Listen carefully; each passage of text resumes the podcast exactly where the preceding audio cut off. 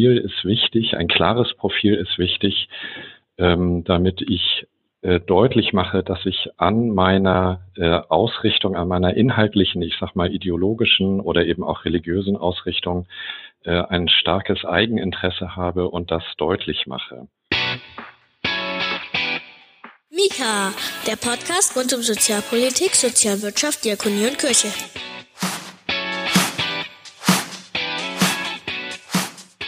Hallo und herzlich willkommen zu Mika. In dieser neuen Folge melden wir uns mal wieder aus Bremen. Ich bin Regina Bukowski, Pressesprecherin der Diakonie Bremen und freue mich heute mit zwei Kollegen zu sprechen, nämlich einmal von der Diakonie Bremen und von der Diakonie Hamburg. Es ist ja eigentlich ein bisschen untypisch für Mika, dass wir ähm, so sehr diakonisch auf ein Thema schauen. Unser heutiges Thema ist aber gesamtgesellschaftlich tatsächlich sehr relevant und wir schauen es uns aber im Detail am Beispiel der Diakonie an. Und zwar geht es um die Frage, wie ein klares Profil einer Einrichtung, also im der Fall der Diakonie eben ein evangelisches Profil, zusammenpasst mit einer interkulturellen Öffnung. Über dieses Spannungsfeld spreche ich mit Pastor Nils Christiansen von der Diakonie Hamburg, der in der Stabstelle Evangelische Profilberatung tätig ist, und Dr. Silke Betscher, die bei der Diakonie Bremen im Projekt Interkulturelle Öffnung und Diversität tätig ist, aber die auch als Lehrende unter anderem an der Uni Bremen lehrt. Und ich fange mal an mit der ersten Frage. Am Telefon ist Herr Nils Christiansen. Warum ist ein klares Profil für eine NGO so wichtig? Ich glaube, dass entscheidend Wichtige ist, dass ich zum, am Beispiel von Leitbildern, dass ich nicht irgendein stinklangweiliges Leitbild von mir selber vorliegen habe, das strotzt vor lauter Richtigkeit, das aber niemanden interessiert. So ein Profil ist wichtig, ein klares Profil ist wichtig, ähm, damit ich äh, deutlich mache, dass ich an meiner äh, Ausrichtung, an meiner inhaltlichen, ich sag mal ideologischen oder eben auch religiösen Ausrichtung äh, ein starkes Eigeninteresse habe und das deutlich mache. Also das ist das Ziel, eben äh, dass die, die Gesellschaft, in der ich mich bewege, ein echtes Interesse entwickelt und empfindet gegenüber meiner Alleinstellung, äh, für die ich stehe. Und würden Sie sagen, das hat dann auch so ein bisschen was damit zu tun, verstanden zu werden, also wer man ist als Organisation? Ja, natürlich. Das, das meine ich mit, äh, wenn ich sage, dass es wichtig ist, dass in der Gesellschaft ein, ein echtes Interesse entsteht. Interesse ähm, wird natürlich nur gehalten, wenn ich mit den Antworten, die mir dann gegeben werden, etwas anfangen kann, also wenn ich sie wirklich verstehen kann. Das hat, hat natürlich, äh, bedeutet natürlich, dass ich äh, mein Profil, mein inhaltliches und möglicherweise auch organisatorisches äh, Profil so vermittle, also kommunikativ so vermittle, dass mein Gegenüber, also ich sag mal die Gesamtgesellschaft, aber natürlich auch die eigenen Mitarbeitenden, auch die eigenen Führungskräfte es tatsächlich verstehen und es auch auf sich selber anwenden können natürlich dann. Und bevor wir gleich da auch nochmal näher darauf eingehen, ähm, wie das denn eigentlich zusammenpasst, so dieses Spannungsfeld zwischen, wie hat man ein klares Profil und gleichzeitig geht man in gesellschaftlichen Veränderungen ein, ähm, vielleicht nochmal eben die Frage an Frau Betscher. Sie beschäftigen sich in Ihrem Projekt ja ganz, ganz intensiv mit interkultureller Öffnung, Transkulturalität ähm, und Diversität. Wieso sind das für Sie gegenwärtige Herausforderungen, mit denen wir uns dringend befassen sollten in unserer Gesellschaft? ähm, weil es quasi, weil es ähm, die, unsere Gesellschaft im Moment natürlich, nicht nur im Moment, sondern eigentlich historisch schon immer, wenn man sich das anschaut, natürlich prägt. Ne? Also Transkulturalität ähm, ist schon immer etwas, was alle Gesellschaften geprägt hat, auch das Christentum immer schon geprägt hat, auch Transreligiosität hat natürlich das Christentum auch schon immer geprägt. Ähm, das heißt, das ist eigentlich etwas, was vielleicht jetzt stärker ins Bewusstsein kommt, stärker mit Begriffen belegt wird und auch tatsächlich konkrete Anforderungen an uns stellt, weil unsere Gesellschaft eben hoch diversifiziert ist, weil wir in einer Migrationsgesellschaft leben oder auch in einer postmigrantischen Gesellschaft leben. Ähm, von daher sind das natürlich Anforderungen, die gerade an ähm, einen Wohlfahrtsverband wie die Diakonie, also an so eine große Organisation, ganz zentral gestellt werden, weil nun Diakonie hat es ja ähm, mit Tausenden von Menschen zu tun, die aus ganz unterschiedlichen kulturellen, sozialen Herkünften und Bezügen kommen. Das äh, verlangt natürlich danach zu gucken, wenn wir es mit einer heterogenen und pluralen Gesellschaft zu tun haben, mit einem hohen Maß an Diversität, dann braucht es auch entsprechende Organisationskultur, es braucht eine entsprechende Personalstruktur, es braucht eine entsprechende Konzepte auch innerhalb einer Organisation, die eben mit so viel sehr unterschiedlichen Menschen zu tun hat. Ich glaube, dass das sehr relevant ist, auch für die Personalführung, Personalpolitik vom, von jedem Bewerbungsgespräch angefangen. Ähm, zu fragen, also, also einerseits zu, äh, deutlich äh, zu bekunden, wer ich bin als Diakonie, wofür ich stehe. Zweitens zu fragen, wer bist du? Der hier jetzt mitarbeiten will, was bringst du mit an kulturellen und religiösen Hintergründen und oder weltanschaulichen Überzeugungen? Und drittens die Frage, wo haben wir eine tragfähige gemeinsame Schnittmenge, äh, an der wir von beiden Seiten loyal äh, mitarbeiten und zusammenarbeiten? Ja, ich glaube genau der letzte Punkt ist wirklich der zentrale. Also was ich auch ne, in dem Projekt, was ich mache, geht es ja im Moment zentral um eine Erhebung unter Mitarbeitern und auch in der Leitungsebene und unter Kindern und Jugendlichen in der Jugendhilfe. Ähm, und das ist, glaube ich, tatsächlich auch eine zentrale, ein zentraler Punkt oder ein zentraler Anliegen, auch gerade auf der Mitarbeiterinnen-Ebene, zu sagen, ähm, quasi die Gemeinsamkeit auf der Ebene von vertretenen Werten, von dem, wofür, was für eine Organisationskultur haben wir, wofür stehen wir, ähm, die wird durchaus bejaht, allerdings durchaus auch mit großer Skepsis, wenn das zu stark religiös, zu stark christlich, zu stark evangelisch äh, vorgegeben und geprägt ist. Also ne, das ist dann wird tatsächlich äh, in den Interviews sehr stark differenziert, zu sagen, ja, in den Werten gibt es oft gar nicht die Unterschiede, aber ich würde es selber, ne, sagen Interviewpartner, Partnerinnen, nicht unbedingt eindeutig nur christlich-evangelisch konnotieren. So, hm. Und ich glaube, das ist genau der Punkt, den Sie ja auch ansprechen, zu sagen, ähm, wo ist die Schnittmenge, wo man sagen kann, da trifft man sich aber dennoch und äh, kann gut quasi unter dieser Überschrift oder unter diesem Leitbild zusammenarbeiten. Hm. Ich glaube, das Entscheidende ist, äh, das ist vermutlich eine Plattitüde. Ich sage es trotzdem. Das Entscheidende ist, dass ich als diakonischer Arbeitgeber nicht doktrinär auftrete. Mhm. Also, dass ich die Mitarbeitenden nicht ohne Rücksprache und ohne Diskurs zwinge äh, zu einer Identität, die sie selber nicht haben. Ähm, und dass ich zugleich, ähm, also wie auch im gesamtgesellschaftlichen Kontext ja äh, extrem wichtig, äh, dass ich zugleich Bildungsformate, Bildungs- und Diskursformate anbiete. Also das heißt, dass ich den Mitarbeitenden, die möglicherweise wenig wissen über die ideologische Mitte der Diakonie, sie ausreichend informiere darüber, ob nun in Profil- oder Begrüßungstagen oder in regelmäßigen Formaten und dass ich sie nicht nur informiere, sondern dass ich ihnen Formate anbiete, das, deswegen das Wort Diskursformate, in denen sie sich wirklich souverän, aktiv und auch kritisch auseinandersetzen können mit den Kerninhalten der Diakonie in Kombination mit ihrer eigenen Lebens- und, und Berufserfahrung. Das ist Mika, der Podcast rund um Sozialpolitik, Sozialwirtschaft, Diakonie und Kirche glaube, die Frage ist ja dann, ähm, was sind die Inhalte und wie werden sie begriffen? Und ne, mhm. das glaube ich, ne, also wenn man sagt auch Diskriminierungsschutz, Teilhabegerechtigkeit, soziale Arbeit als Menschenrechtsprofession, das ja. sind Kerninhalte der diakonischen Arbeit. Ähm, ne, also was jetzt nochmal im Moment erstmal gar nicht unbedingt religiös geframed ist, das habe ich in den Interviews gemerkt, dass es tatsächlich einen deutlichen Unterschied gemacht hat. Also ich habe zum Beispiel äh, mit einem Fragebogen, die die Stabstelle Interkulturelle Öffnung der Diakonie Deutschland entwickelt hat, den Vielfaltscheck auch gearbeitet im Interview und habe meine Interviewpartnerinnen gefragt, ähm, was sie davon halten, ob sie diesen Vielfaltscheck, der eben ganz kleinteilig durchdekliniert, was braucht eine Organisation alles, um sich im Bereich Diversität gut aufzustellen, ähm, ob sie den von ihrer Vorstellung mit Diakonie in Verbindung bringen. Und sie haben mhm. mir fast durchweg gesagt, nee, erstmal ist das nicht das, was ich mir unter Diakonie vorgestellt habe. Aber wenn das das ist, wofür Diakonie steht, dann wäre für mich auch eine, ein Mehr an Identifikation denkbar. Ich, ich glaube, das, das Geheimnis ist, dass die Diakonie äh, öffentlich erkennbar äh, nachweist, inwiefern diese Punkte äh, etwas zu tun haben mit den Kernaussagen des Evangeliums. Also meine These ist, es reicht nicht, zum Beispiel diversitätsorientiert zu sein als Diakonie, weil alle das so tun. Also im Sinne von Political Correctness.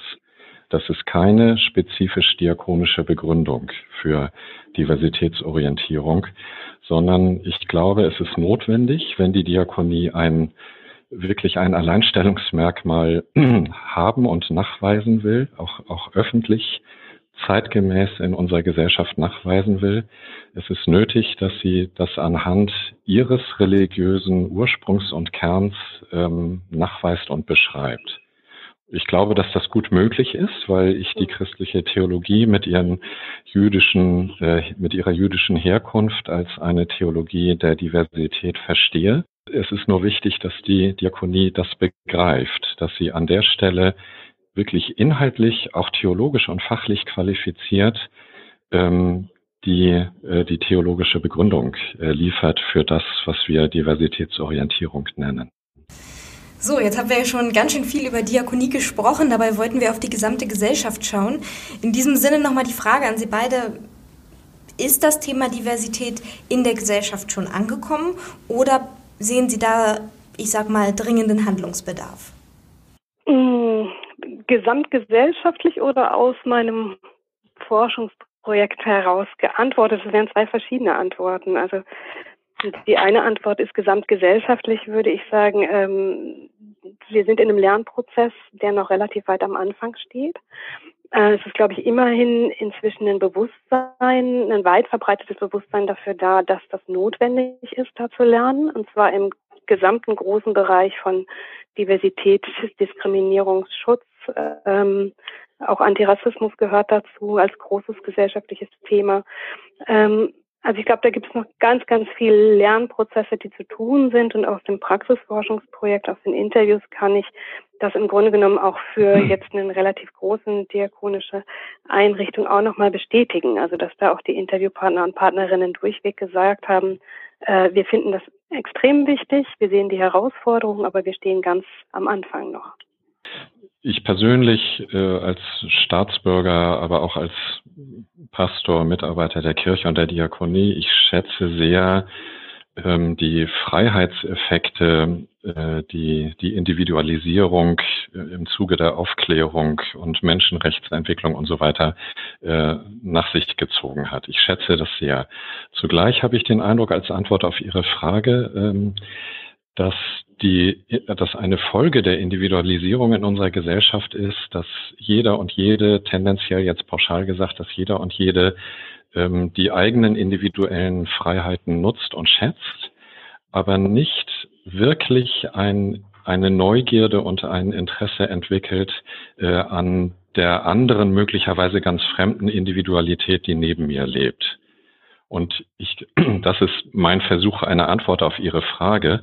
Ich glaube, dass sehr viel passiert. Ich glaube, dass auch durch die, durch das Flüchtlingsjahr 2015 viel in Gang gekommen ist an wirklich genau hingucken. Wie geht es Menschen, die ganz anders leben als ich oder denen es ganz anders geht als mir?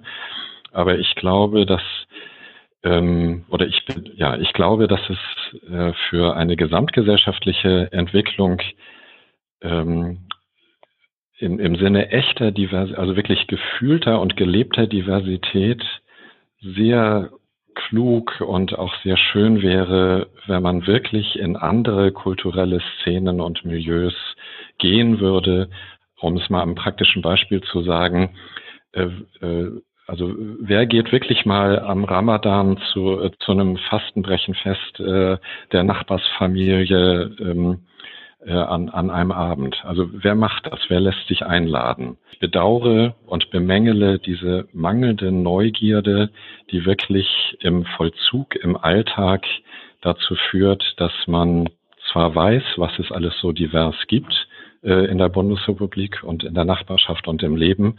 Aber letztlich setzt man sich dem nicht wirklich aus und hat letztlich auch keine Ahnung davon und bleibt letztlich in Bildern und Vorurteilen gefangen. Ich glaube, da wäre äh, wirklich sehr viel mehr nötig, äh, um zu einer wirklich gerechten Teilhabegesellschaft zu kommen. Was wäre denn dann nötig? Also vielleicht die Frage nochmal an Sie beide auch. Also was braucht es, damit uns das nochmal wirklich mehr gelingen kann? Also echte Diversität ja zu leben. Also ist es dann ähm, vielleicht auch das ein oder andere ähm, Praxisforschungsprojekt, das das Thema nochmal aufnimmt oder ist es die, die Sensibilisierung für dieses Thema oder ist es wirklich das Engagement jedes Einzelnen für sich persönlich zu gucken, wie Sie es gerade sagten und in der Nachbarschaft vielleicht einfach mal ähm, bei wem anders anzuklopfen? Was, was braucht es da Ihrer Meinung nach? Also ich, ich antworte einmal als, ähm, äh, also nochmal auf unsere Organisation betrachtet. Ich glaube, extrem wichtig ist Personalpolitik und extrem wichtig ist, glaube ich, die Beantwortung der Frage, also dass wir als Organisation die Frage beantworten, wollen wir, will ich als Großorganisation, als Diakonie zum Beispiel, will ich die Diversität, die vorfindliche Diversität der Gesellschaft abbilden, adäquat abbilden in meiner Mitarbeiterschaft, auch auf der Führungsebene. Wenn ich das will, dann bedeutet das ganz konkret, dass ich die Stellenausschreibung auf eine ganz bestimmte Weise schreibe und ausrichte. Dann bedeutet es, dass ich in der Personal- und in der Auswahlpolitik äh, mit einem ganz bestimmten Blick äh, Personal auswähle und einstelle und dafür sorge, dass die Diversität sich äh, in meiner Organisation abbildet.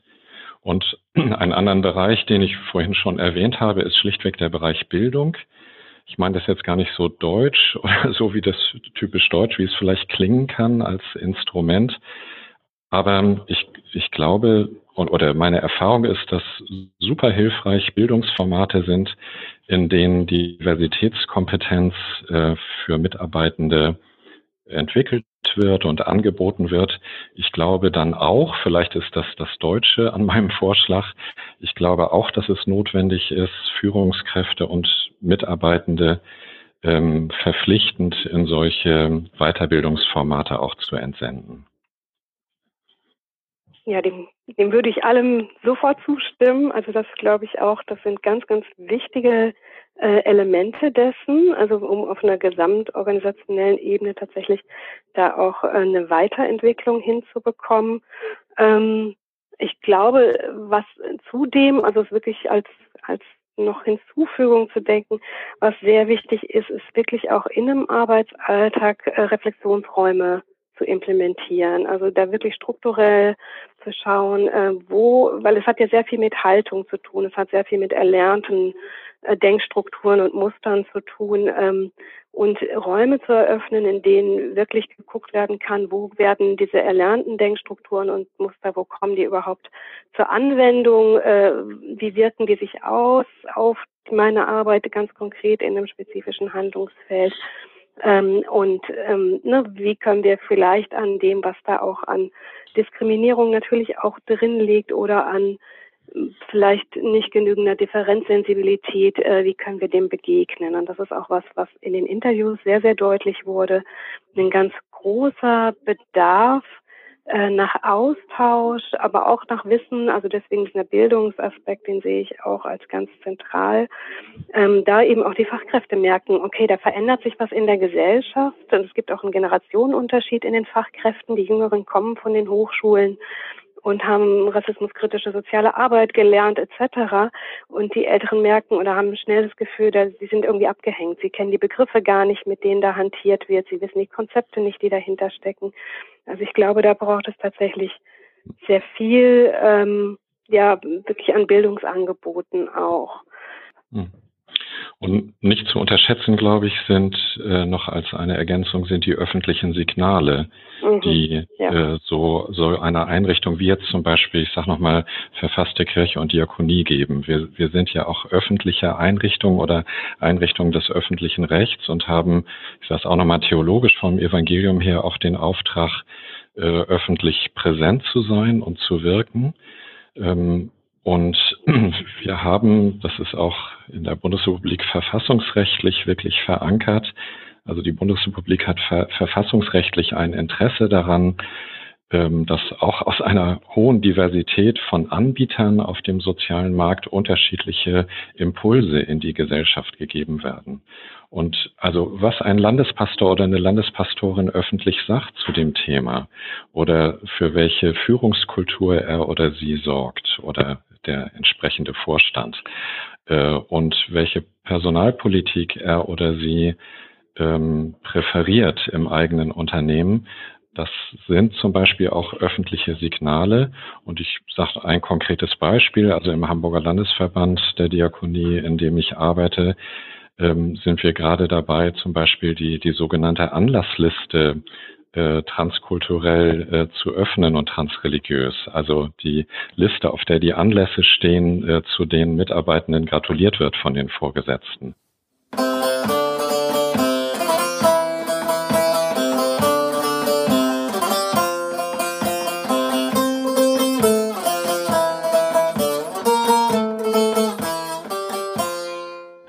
stehen bislang nur christliche Familienfeste drin, wie Taufe etc.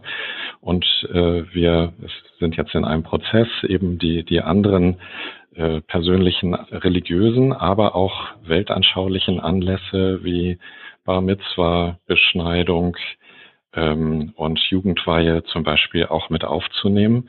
Und auch das ist ein zwar dann betriebsinternes, aber letztlich doch öffentliches Signal über das Mitarbeitende äh, mitbekommen, äh, also wirkmächtig auch mitbekommen. Äh, unser religiöser Arbeitgeber interessiert sich nicht nur für eine Religion, sondern für alle. Also so wie ich sie jetzt verstehe, ähm, muss das gar kein Widerspruch sein, ein klares, äh, zum Beispiel jetzt in unserem Fall evangelisches Profil zu haben und sich zu öffnen, ähm, sondern das kann dem Profil auch einfach entsprechen. Ist es denn überhaupt ein Spannungsfeld zwischen äh, klarem Profil und Diversität oder gehört das eigentlich zusammen? Ja, ich, es ist beides. Also auf der einen Seite äh, ist es wirklich, gehört es logisch zusammen. Bei uns in der Diakonie ist ja nicht die einzige, aber doch die die sehr prägende biblische Mustergeschichte, die vom barmherzigen Samariter und der, der Trick dieser Geschichte ist ja, dass ein Fremder das Christliche, also das Richtige, das Heilsame und das Wahre tut. Also die, die, die besondere Aussage des Evangeliums an diesen Stellen ist ja der Wahrheit und dem Heil, wenn ich das jetzt noch einmal so religiös sagen darf, dem kommen wir gerade nur dann nahe, wenn wir Grenzen überschreiten. Also wenn wir den Fremden, uns von den Fremden zeigen lassen, wie es geht. Also insofern gehört das zusammen und es ist gar kein Widerspruch. Ich habe am Anfang gesagt, weil die christliche Religion eine Theologie der Diversität ist an diesem Beispiel. Zugleich ist es natürlich ein Spannungsverhältnis.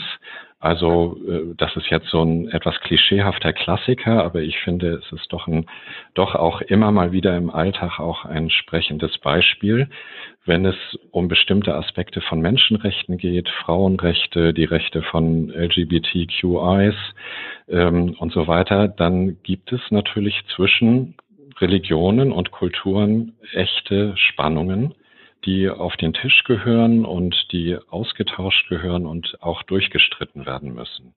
Zu, zu diesem letzten Aspekt, den Sie gerade genannt haben, das klingt so ein bisschen so, als würden die Spannungen dadurch entstehen, dass in anderen Kulturen vielleicht tendenziell, weiß ich nicht, Frauenrechte, LGBTQI-Rechte etc weniger anders gelebt werden würden als im Christentum. Also da, da hätte ich meine Fragezeichen dran, also auch gerade bei dem, wie divers auch das Christentum aufgestellt ist. Ja, nee, das ähm, sind, ja auch, sind ja auch eigene Probleme. Das ist Genau, klar. das sind durchaus eigene Probleme. Ähm, hm, genau. Und das andere ist nochmal zu dieser Frage zurück, ob das ein Spannungsverhältnis ist oder nicht. Also ich denke tatsächlich auch jetzt gar nicht ne, aus meiner Fachlichkeit oder Perspektive jetzt nicht religiös begründet, sondern ähm, dass es natürlich kein Spannungsfeld ist, ein klares Profil zu haben und für Diversität zu stehen, sondern das kann ja genau Kern eines sehr klaren Profils sein und sollte es auch sein und muss es tatsächlich auch sein in einer Organisation, die in, so sehr in die Breite wie die Diakonie die gesamte Gesellschaft adressiert. Eine Frage gestatten Sie mir bestimmt noch, nämlich ähm, wie uns denn dieses Diversitätsmanagement eigentlich gelingen kann. Also nochmal ganz konkret die Frage, sind es eher Standards, die wir brauchen oder ist es das Engagement Einzelner, auf das wir zählen müssen? Ich finde das nochmal eine, eine interessante und auch wichtige Frage. Meine Antwort in Kürze ist, beides ist absolut notwendig. Also einerseits natürlich überzeugte Persönlichkeiten, die wirklich im, auch im Sinne von Vorbildern wirklich durchdenken und leben, inwiefern äh, Profilklarheit und Diversitätsorientierung wirklich zusammengehören, unauflöslich zusammengehören.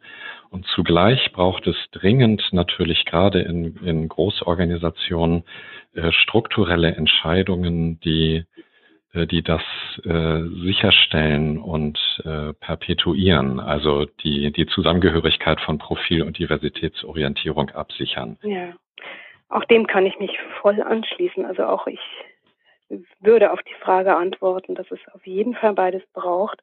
Und gerade was die strukturelle Ausrichtung angeht, glaube ich, ist es wirklich die Frage, ne, also wie, wie in die Breite gefächert das verankert werden kann. Also ausgehend von, ne, da gibt es schon die Stabsstelle jetzt auf der Bundesverbandsebene.